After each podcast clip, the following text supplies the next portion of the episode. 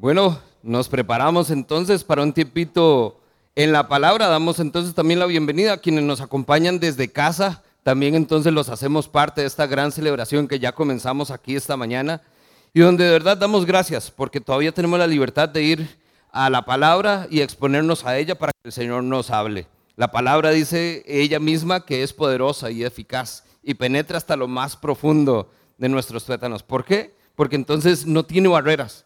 Y estamos seguros que por eso venimos acá, porque Dios va a hablar a nuestro corazón y va a tener algo para todos nosotros. El día de hoy, entonces, vamos a aprovechar. Ayer tuvimos una noche de oración, un tiempo espectacular en la presencia de nuestro Dios, dejando que el Espíritu nos moviera. Y hoy tenemos entonces la oportunidad de venir a la palabra y quise hacerlo a través de lo que hemos venido trabajando también. Si usted ha estado con nosotros las últimas semanas, se dio cuenta que iniciamos un desafío y nos propusimos leer la Biblia todos los días, un capítulo por día. Estudiamos todo el Evangelio de Juan. Y si usted estuvo como parte de ese desafío, usted pudo haber pasado por Juan 17 y comenzar a leer y usted dice, pero aquí podría quedarme toda la semana. Juan 17 es un capítulo sumamente especial y entonces quise esta mañana poder entonces extraer una parte de eso que Dios ya nos mostró, pero que podamos realmente extraer algunas cosas que podamos nosotros aplicar en nuestra vida. Así que si tiene su Biblia, y doy gracias a Dios porque así sea, vamos a Juan capítulo 17. Y si estamos entonces aprovechando la tecnología, en el teléfono también, recuerde que con la aplicación, ahí también tiene acceso a las notas y un bosquejo de la enseñanza para que la pueda seguir también. Juan capítulo 17, déjeme darle un poquitito de contexto a la porción que vamos a tomar el día de hoy. Juan 17 es una oración, es de hecho la oración más extensa registrada que hizo nuestro Señor. Y esa oración podríamos ver que tiene como tres esferas diferentes. Primero, los primeros versos es Jesús orando por sí mismo. Los segundos versos es Jesús orando por sus discípulos, por los doce.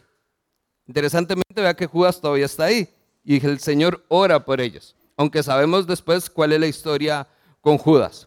Pero Jesús ora por ese grupo selecto, por ese grupo chiquitito que estuvo con él durante tres años y medio aproximadamente, y entonces esa oración es significativa por estas personas.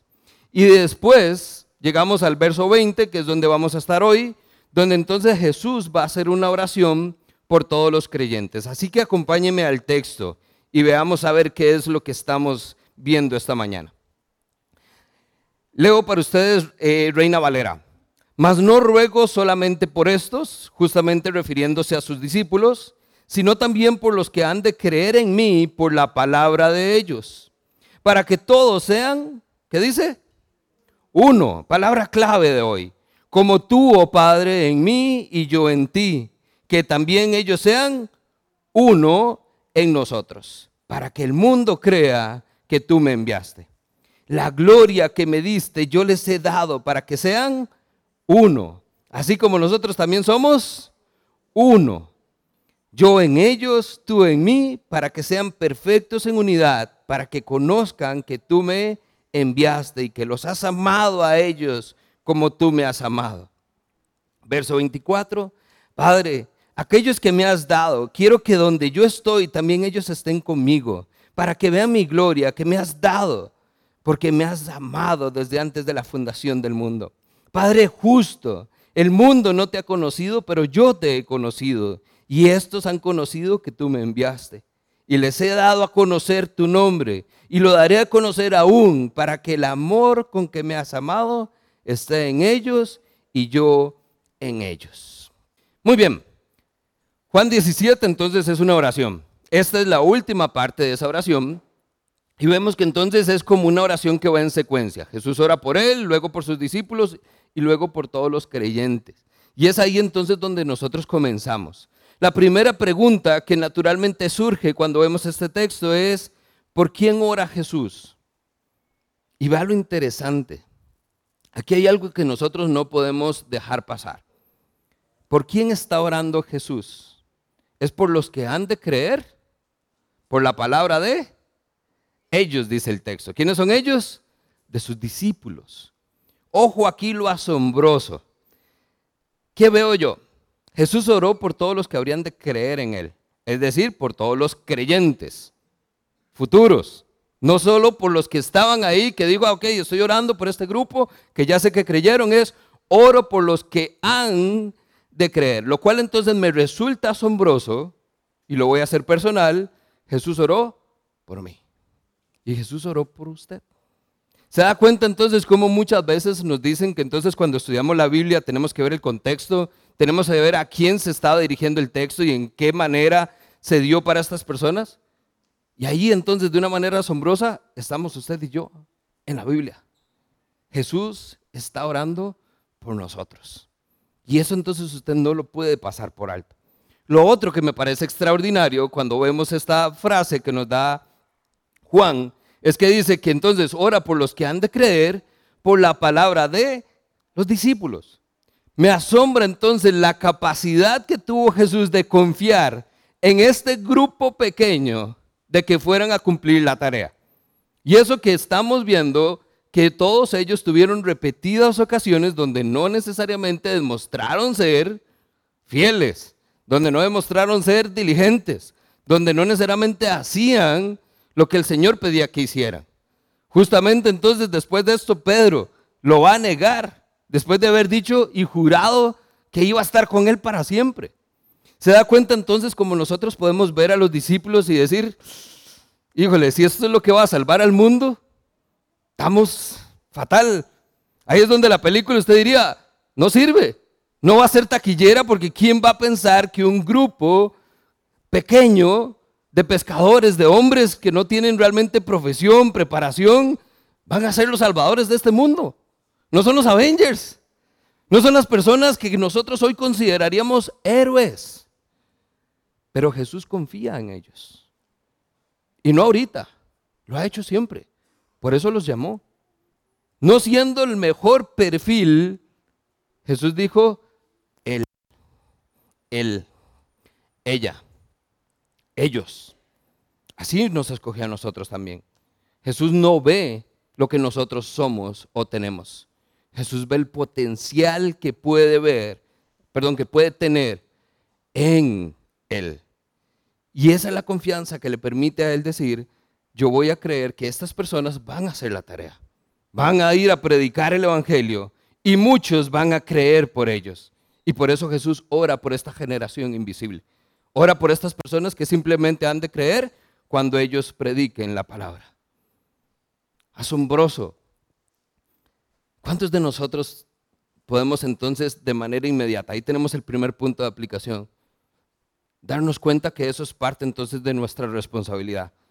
¿Por qué sigue creyendo la gente hoy? ¿Por el testimonio de los apóstoles? También por nuestro testimonio. Usted ha sido salvado o salvada, no simplemente para que entonces se siente y diga qué, qué especial que soy. Hay un propósito para que entonces todos podamos dar a conocer a ese Dios. Hoy somos millones de millones de creyentes precisamente que comenzó con el testimonio de esos once hombres, pero que fue trascendiendo en muchos otros testimonios y hoy todavía lo tenemos. Esto no es historia, esto no se ve en una clase de estudios sociales, esto lo celebramos hoy y todas las semanas, todos los días, porque Cristo sigue haciendo la obra en este mundo. ¿Por qué? Porque hay personas que han enseñado esa palabra y la creemos. De hecho, nuestro fundamento está en esto. Pero Jesús lo sabía. Y lo sabía de antemano. Hoy usted y yo entonces somos la respuesta a esa oración. ¿Se da cuenta lo asombroso? Usted hoy puede decir, yo soy una respuesta a la oración de Jesús. Qué lindo esto. Porque muy pocas veces encontramos textos donde nos pone tan de frente, tan en el centro de la historia con nuestro Señor. Pero entonces eso viene con una gran responsabilidad también. Porque yo hoy doy gracias porque llegué a conocer a Cristo. Soy la respuesta a oración, pero ¿y los otros? Mi parte entonces de dar a conocer a ese Jesús a otras personas. Déjeme darle también otra perspectiva. Yo creo que Juan, que tuvo la revelación en Apocalipsis, pudo entonces entender cuando él está escribiendo esto, qué era lo que estaba en el corazón de Cristo o en la mente de Cristo. Dice Apocalipsis 7, versos 9 al 10.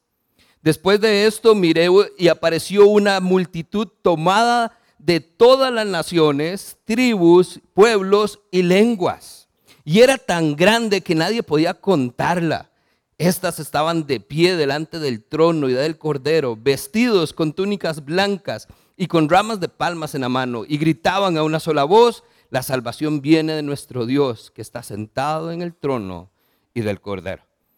Esto es entonces el tema del, tiempo final. Esto es lo que va a suceder. Cristo va a regresar y vamos a estar entonces todos unidos con Él, su iglesia. ¿Cuál es esa iglesia? Una multitud de naciones, tribus, pueblos, lenguas, razas, de todo. Esta es la parte que usted y yo tenemos que entender. Es muy personal, sí. Es su nombre el que está ahí. Jesús oró por usted. Y esto es algo que entonces también rompe mi esquema mental. Porque entonces imagínese, usted ha orado por alguien, conoce las peticiones de otras personas, cuando usted ora, ora por dos, tres personas más. Se imagina entonces en la capacidad que puede tener Dios de ir uno por uno orando por nosotros. No habíamos ni nacido. No solo estábamos en el corazón de Dios, estábamos en el corazón de su Hijo, orando por nosotros, que habríamos de creer por la palabra de ellos. Una gran multitud de personas. Familia, vean la perspectiva con que Dios está obrando. No nos limitemos a lo que podamos hacer en este espacio. Esto no se trata solo de nosotros, se trata de la iglesia universal, de la humanidad entera, reconociendo a quién está sentado en el trono, a quién adoramos y a quién reconocemos. Número dos, la segunda pregunta que naturalmente surge entonces, ¿qué oró Jesús? Si Jesús oró por nosotros, ¿qué oró? Y ve entonces donde comienza a darse cuenta que es donde se desarrolla todo este texto. Interesantemente, toda esta oración es un juego de palabras, porque entonces es que yo en ti tú en mí, así como yo estoy en ellos, ellos están en nosotros y yo estoy en ti, y hay una repetición. Ahorita lo vamos a enfatizar, pero entonces se repite constantemente las ideas. Es una sola oración. ¿Y qué está orando Jesús? Que seamos uno. Esa es la oración de Jesús. Que sean uno, así como tú y yo somos uno. Hay una unidad particular entre el Padre y el Hijo. Esa unidad se trasciende al Espíritu Santo también y lo que llamamos la Trinidad. Y ahora entonces se extiende a todo el pueblo de Dios. Porque entonces todos los que hemos creído estamos llamados a ser uno con Cristo. Y no uno entre nosotros, uno con ellos, con el Padre, con el Hijo y con el Espíritu, ahí. Esa es la esencia de la iglesia, es la esencia de quienes somos. Pero ahora entonces es donde tenemos que desarrollar un poquitito este tema de la unidad, porque es donde quizás no todos hablamos el mismo idioma o no lo vemos desde la perspectiva que el Señor la está orando. Número uno, esta unidad de la iglesia no se basa entonces en gustos, opiniones, ni estilos, ni denominaciones. Tampoco en política ni religión. No se trata de lo que somos o lo que hacemos y mucho menos de lo que tenemos. Eso no es lo que nos une. No confunda. Porque entonces hoy este es uno de los grandes problemas. Usted trata de ser uno con una iglesia, pero si no le gustó, como enseñó el pastor, ya no volvió. Si es que no le gustó las canciones que estaban cantando porque es que son muy rockeras y entonces no son los himnos, ya no le gustó. Ah, es que no, yo entré, me senté, pero me hicieron caras y el hermano del frente, la hermana de atrás. No se trata de que usted encuentre un lugar donde compartan gustos o preferencias. Esa unidad es en Cristo. No pierda la perspectiva. Número dos, esta unidad no es una solución temporal a los conflictos de la iglesia. Esa unidad no es entonces la que estamos tratando de nada más omita todo lo demás. No pasa nada, siga adelante. No, aquí estamos hablando entonces de que el camino para cumplir nuestra misión es alcanzar la unidad. Si hay un propósito en ser uno, pues entonces tenemos que esforzarnos para ser uno. Y esa unidad no surge naturalmente. Ese es el tercer punto, no es un evento, No es un accidente, no es algo que pasa por magia, no es un chasquido de dedos, no sucede de la noche a la mañana. Esa unidad se construye, se desarrolla. Y si se logra alcanzar, pues entonces también debemos mantenerla. Porque lo que puede estar unido igualmente puede ser quebrantado o separado. Entonces, esto lo que nos da es que es algo continuo, es de trabajo. Tenemos que seguir esforzándonos por alcanzar la unidad en Cristo, pero también entonces de la misma manera no aflojando para perder lo que ya hemos logrado. Pero nos ha pasado, porque esto es lo que siempre sucede y ha pasado a lo largo de la historia y no somos la excepción. Hay divisiones en la iglesia. Comenzó siendo una iglesia, hoy tenemos una iglesia en cada esquina. Y cada, entonces cada iglesia tiene un estilo diferente, un nombre diferente, una denominación diferente, una doctrina diferente. Eso suena a unidad. Es todo lo contrario. Entonces, no perdamos la intención de la oración de Cristo, lo cual también me sigue asombrando. O sea, Cristo ni siquiera ha construido su iglesia y ya sabe la lucha que vamos a tener por mantenernos uno. Él quiere que seamos uno, pero sabe que nos va a costar. Por eso ora no solo por usted y por mí, ora para que usted y yo podamos ser uno. Vea lo que dice el Salmo 133. Ahora nos lo compartía Eric en el tiempo de alabanza. Cuán bueno y hermoso es habitar los hermanos juntos en armonía. Es como el buen óleo sobre la cabeza, el cual desciende sobre la barba, la barba de Aarón, y baja hasta el borde de sus vestiduras como el rocío de Hermón que desciende sobre los montes de Sión, porque es allí, ojo, donde Jehová envía su bendición. Es hermoso. Ahora es entonces donde cuando yo veo un texto como estos, lo que me recuerda es que esto no solo se trata de algo que tenemos que hacer por obligación.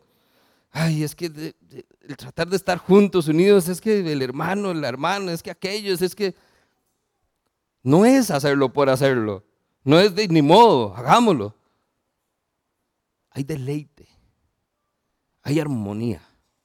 Dice en otras versiones cuán delicioso es habitar en armonía. O sea, entonces la perspectiva en que nos pone esto.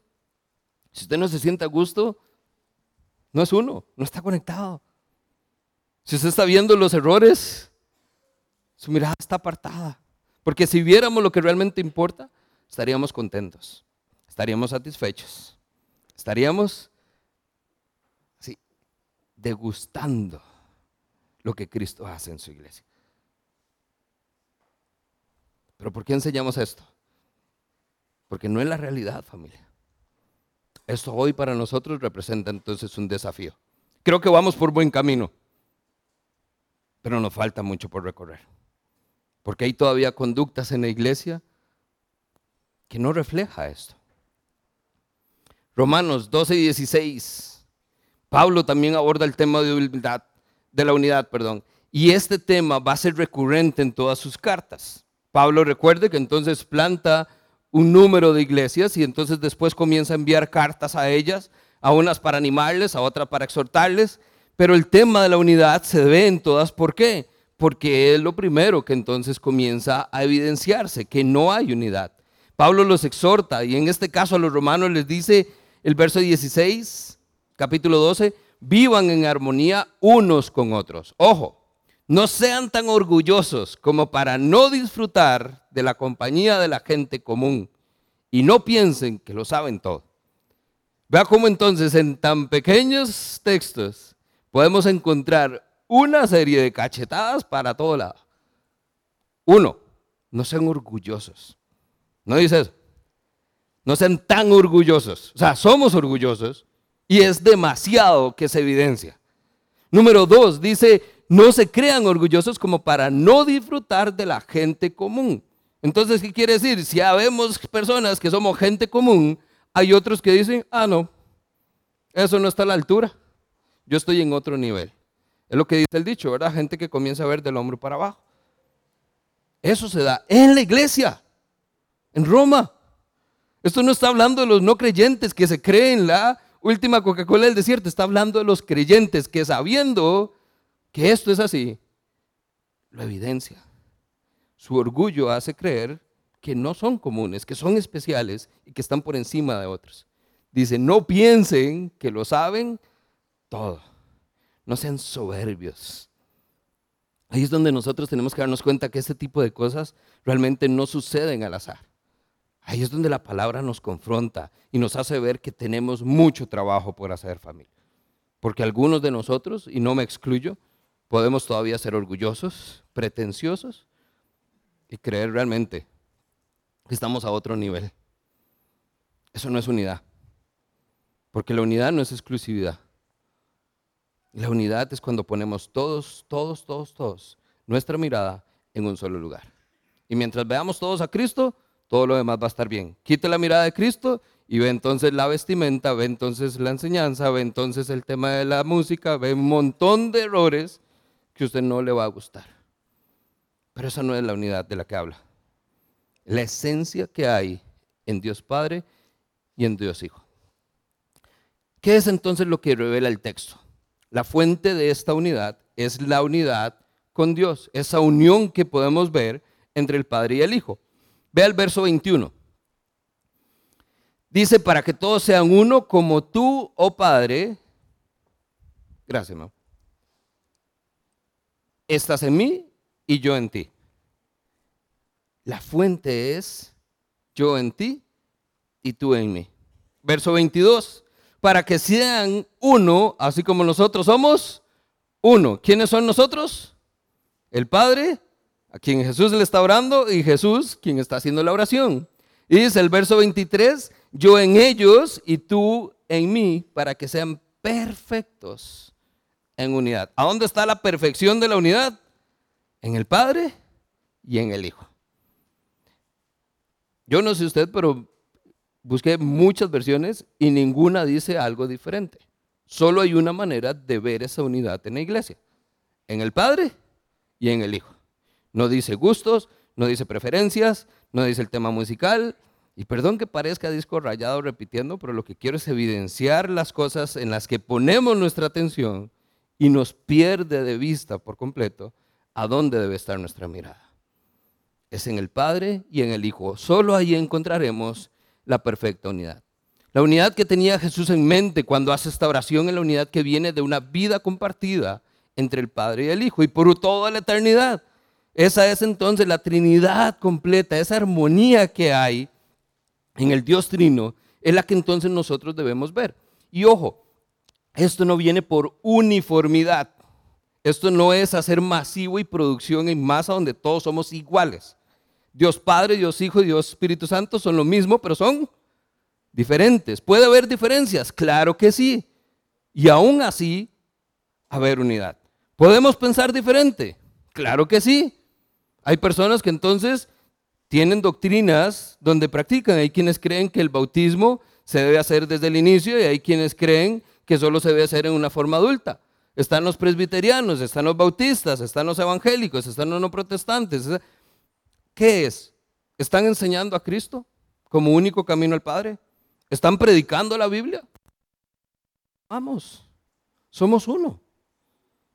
Ya si entramos en temas donde no están poniendo la mirada en Cristo, donde están dando el Evangelio de Cristo y algo más, donde están poniendo religiosidad, donde ponen trabas o desvíos hacia falsas doctrinas, ahí ya no hay unidad.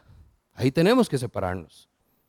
Pero mientras hayan diferencias, mientras hayan desacuerdos, puede prevalecer la unidad, siempre y cuando nuestra mirada esté en Cristo.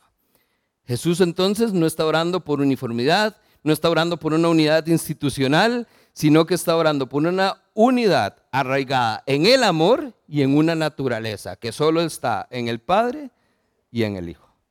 Pero ahora Jesús está orando para que esa unidad perfecta, esa armonía, dice, que ellos la tengan, que ellos sean uno, así como tú y yo somos uno. ¿Y cómo se da eso? Yo en ellos, ellos en mí, y yo estoy en ti. Es lo mismo que Juan desarrolla en el capítulo 15 cuando habla de permanecer. Es la vid. ¿De dónde fluye la savia? Todo lo demás crece. Las ramas, los pámpanos son el reflejo de algo que en sus raíces está fundamentada. Esa es la verdadera unidad de la que habla Cristo. ¿Cómo vemos esa unidad? Verso 24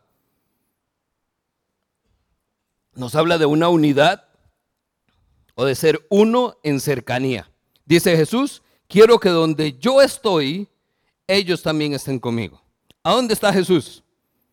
No se está refiriendo al lugar. No está diciendo, entonces todos tenemos que ir al Medio Oriente y estar ahí con Jesús.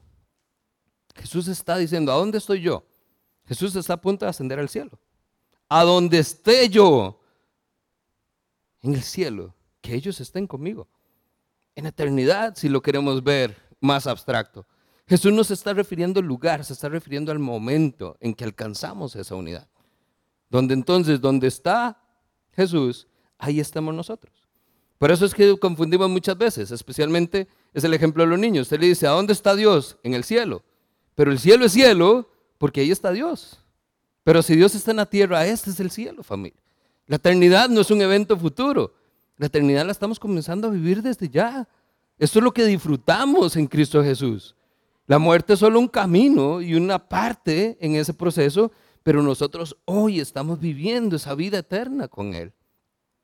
Entonces, esa es la cercanía de la que Jesús quiere ver cuando Él habla de que seamos uno. Lo otro que nos muestra es que seamos uno en amor, verso 26. Dice el texto, para que el amor con que me has amado esté en ellos. Y ellos, y yo, perdón, en ellos. ¿Cuál es la manifestación máxima del amor? Cristo en la cruz. ¿Se da cuenta cómo entonces todo lo que hacemos es una misma cosa? No hay amor más grande que este. No hay amor más grande. La manifestación máxima es Jesús en una cruz. Ese amor ya fue manifestado. Pero entonces, ese es el mismo amor con que usted ama a su prójimo. ¿No? Le tengo cariño, le tengo respeto. Algunos les nombres, ese sí no lo quiero nada. No lo quiero ni ver, dicen. No funciona entonces la unidad. Porque esa unidad está arraigada en un amor que no es el amor que usted y yo tenemos o decimos tener.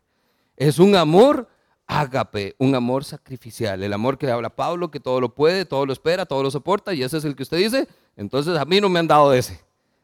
Porque no aguanto, no tengo paciencia, no lo soporto, y eso evidencia que entonces todavía como creyentes tenemos camino para recorrer.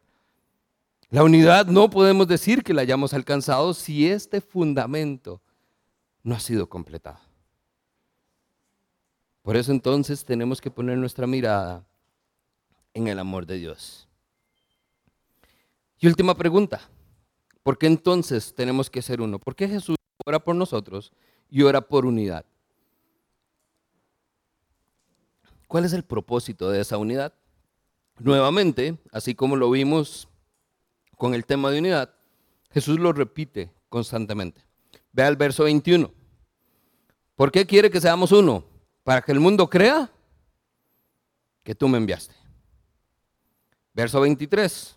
Para que el mundo conozca que tú me enviaste. Verso 25. Y estos han conocido que tú me enviaste. Hay propósito en eso. ¿Por qué? Porque recuerde que en el contexto en que esto fue escrito, la gente sigue esperando al Mesías. ¿Y qué es lo que dice Jesús? ¿Por qué quiero que sean uno? Para que se den cuenta y crean que tú me enviaste, que yo soy el Mesías, que yo soy su Salvador, que te conozcan al único Dios verdadero. Nadie conoce al Padre, nadie ha visto al Padre, dice Jesús, pero yo sí lo he visto. Por eso es que aquel que conoce a Jesús, conoce al Padre. Jesús básicamente con esta expresión le está dando al mundo permiso para juzgar la validez de su ministerio en la unidad de su pueblo. Por eso es que entonces muchos allá afuera dicen, ay, qué hipócritas que son. Oiga, y tienen razón. Porque entonces, si esto es que seamos uno para mostrarle al mundo que Jesús fue enviado por Dios, La gente dice, pues no lo viven, lo dicen, pero no lo practican. El mundo nos juzga y nos juzga fuertemente. Y muchos de nosotros no estamos preparados cuando ese juicio llega. Nos ponen en evidencia y entonces como, eh, eh, eh, bueno, chao. Y dejamos la conversación. No podemos ni dar testimonio, ni podemos entonces refutar con la palabra lo que Cristo está haciendo. Por eso vea la importancia de la oración. El propósito, ¿por qué es? Porque usted tiene que darse cuenta que la manera en que vivamos nosotros, y empecemos aquí nosotros, la unidad de la iglesia va a dar testimonio de que Dios envía a su Hijo. ¿Y cómo lo va a hacer? A través del amor. Por eso la unidad está cimentada y arraigada en el amor. Si amamos a Dios, amamos al prójimo. No hay separación. Esto es una moneda de dos caras. Y si amamos al prójimo, la gente lo va a notar. Y los que no se merecen, los que creen que van a ser juzgados, los que creen que siempre señalamos, van a decir, mira, no me dijo nada, no me juzgó, me amó. Y van a creer que Dios envió a su Hijo y que esto es una realidad. La repetición y extensión de esa oración por todos los futuros creyentes es importante para Jesús. Nos está mostrando que esto era importante para Jesús. ¿Cuál es la oración? Que ellos sean uno. ¿Para qué? Para que el mundo crea que tú me enviaste. Eso es lo que Jesús quiere. Por lo tanto, si usted no está haciendo esto, está yendo en contra de la voluntad de Dios. Si usted no está cumpliendo, si usted no está participando, si usted no está fomentando esa unidad, no está haciendo lo que Dios quiere que hagamos. Jesús dijo, yo quiero que sean uno. No es, sería padre ideal y idóneo que ellos fueran uno. Ora por ellos para que sean uno. Si no somos uno, estamos detrás de la moneda. No estamos haciendo la voluntad de Dios. Porque la voluntad de su Hijo es que seamos uno. Algunas palabritas para poder cerrar entonces este tiempo. ¿Cómo se ve esa unidad? ¿Cómo entonces nos damos cuenta que sí estamos fomentando esa unidad, que sí estoy aportando, que sí estoy ayudando a que esto sea una realidad. Primera Pedro, capítulo 3, verso 8.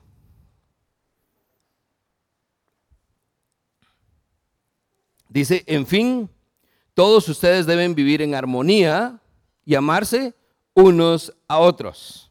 Dice Pedro, pónganse de acuerdo en todo. ¿Para qué? Para que permanezcan unidos. ¿Cómo nos permanecemos unidos? poniéndonos de acuerdo en todo.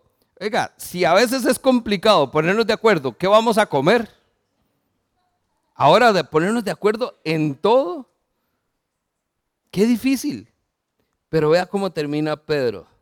Sean buenos y humildes.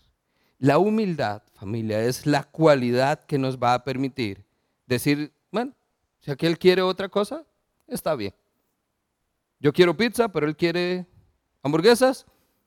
Puedo perfectamente comer hamburguesa, no voy a hacer un problema y comenzamos a ceder. El problema es cuando todos queremos que se haga lo que queremos. Eso es lo opuesto a la humildad, es el orgullo. Que me sirvan y no servir. Por eso la actitud tiene que ser como la de Cristo. Palabritas claves que puede apuntar por ahí. Le regalo armonía, bondad y humildad. Cualidades que entonces donde usted las comienza a ver, usted puede decir, hay unidad en el cuerpo de Cristo. Romanos 15, 6. Dice, para que con un solo corazón y una sola voz glorifiquen a Dios y al Padre de nuestro Señor Jesucristo. ¿Cómo se ve esa unidad? Un solo corazón y una sola voz. Esa unión es porque entonces todos tenemos la mirada en un solo lugar. Y eso hace que entonces sea un solo corazón. No es mi corazón, no es su corazón, es el corazón de la iglesia, el corazón de Cristo. A una sola voz, dando qué? Alabanzas, glorificando a nuestro Señor. Eso es unidad. Hechos 4:32, la famosa iglesia primitiva, Dice que todos los creyentes estaban unidos de corazón y en espíritu y consideraban sus posesiones no propias, sino que compartían todo lo que tenían. ¿Qué nos está diciendo el texto entonces? Es un solo espíritu, un solo corazón. Vamos de nuevo, no solo una voz, no solo un corazón, es un solo espíritu. No es que Dios me dijo a mí tal cosa y usted le dijo otra. Ahí es donde encontramos divisiones, ahí es donde encontramos controversias. ¿Por qué? Porque el Espíritu no nos va a decir dos cosas que son contrarias a la voluntad del Padre. Si le dice algo, usted me lo va a decir a mí. Y se lo va a decir al otro hermano y se lo va a decir a la hermana. Y no lo va a decir a todos. Y todos vamos a hacer lo que el Espíritu quiere que haga. ¿A dónde hay unidad? Cuando estamos entonces en un solo Espíritu. Y un último, Efesios 4.3. Pablo entonces reafirma este concepto del Espíritu cuando le dice a la iglesia, esfuércense para mantener la unidad del Espíritu. Y aquí es la palabrita que entonces nos da la aplicación, mediante el vínculo de la paz. ¿Cómo entonces nos aseguramos que estamos en un solo Espíritu? Porque hay paz. El vínculo de la paz es la que nos va a asegurar que estamos en un solo espíritu. Un solo espíritu se manifiesta en un corazón y una sola voz. Y una sola voz nos va a manifestar que entonces son un montón de hermanos, todos diferentes, pero viviendo en armonía, bondad y humildad. Amén. Permítame darle una ilustración final para ver de qué se trata esto. Me iba a traer una piecita de Lego, pero desde la altura en que estoy nadie lo va a ver. Entonces, imagínense que yo lo que estoy sosteniendo aquí es lo que usted está viendo en pantalla. ¿Han visto uno de estos? ¿Han bajado uno? El, el cubito de Lego por sí solo parece insignificante. Y de este chiquitito usted dice, este no hay ni dónde ponerlo. El tema aquí con la unidad es que usted sigue pensando que es solo un cubito de Lego. Pero ¿qué podemos hacer con un cubito de, de Lego? No mucho. Verlo y admirarlo, nada más. Pero ¿qué pasa si comenzamos a unir esos bloques de Lego? Se forman cosas como estas. Esculturas asombrosas que usted vuelve a ver y usted dice, wow. Cosas como estas. O como estas. Cosas donde ya usted, su nivel de asombro va llegando cada vez mayor. La figurita verde, la figurita amarilla, bueno, ahí sí, que cargas. Pero algo como esto, usted dice, increíble. Una réplica de la estación espacial Kennedy. O algo como esto. Un carro en escala real, construido a partir de figuras de Lego. Eso es unidad piecitas de diferente tamaño, de diferente color, pero todas al final cumplen un propósito. A este punto, cuando yo me siento con mis chicos a armar los legos, especialmente cuando uno abre la caja, viene un manual de instrucciones. Usted puede armar lo que quiera, pero si usted sigue las instrucciones, usted va a obtener el resultado final para el cual fue diseñado. Usted lo ve y es asombroso. Después usted lo desarma y puede armar otras cositas, se pone creativo y usted dice, qué lindo lo que hago. Pero no tiene el nivel de creatividad como su diseño original. Y cuando vamos entonces armando las piecitas, usted lo que va a ver es que hay cosas que usted dice, ¿y esto para qué es? ¿Esto para qué sirve? Esta lucecita, una piecita diminuta que usted dice, pudo no estar. Pero resulta que sí está en el diseño original, sí está en el librito que dice, esta va aquí. No al frente, no a un lado, no a un costado, aquí. Y le da un detallito diferente. Familia, eso es lo mismo con la iglesia. No se trata que nosotros nos unamos para hacer lo que queramos. Hay un diseño original por el cual Cristo fundó su iglesia. Y esa es una razón por la cual Él dice, y yo voy a edificarla. No ustedes, yo. Yo edificaré mi iglesia, suya, no nuestra. Somos su iglesia, somos parte de su iglesia, pero no somos mi iglesia, somos su iglesia. Y ese diseño que él hizo dejó un manual de cómo debemos construir, de cómo debemos unirnos y de cómo entonces cada uno de ustedes y cada uno de nosotros encajamos de una manera asombrosa en el cuerpo de Dios, donde juntos, cuando la obra ha sido completada, hace que otros digan, wow, asombroso. Jamás vi algo similar. Eso es lo que debería decir la gente que está fuera de nosotros. Pero rara vez escucho que alguien diga, wow, hay tarea familia.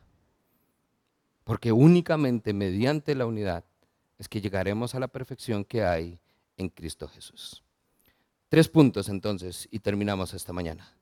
Número uno, sépalo que Jesús quiere que seamos uno. No es una intención, es su deseo. Jesús quiere que seamos uno.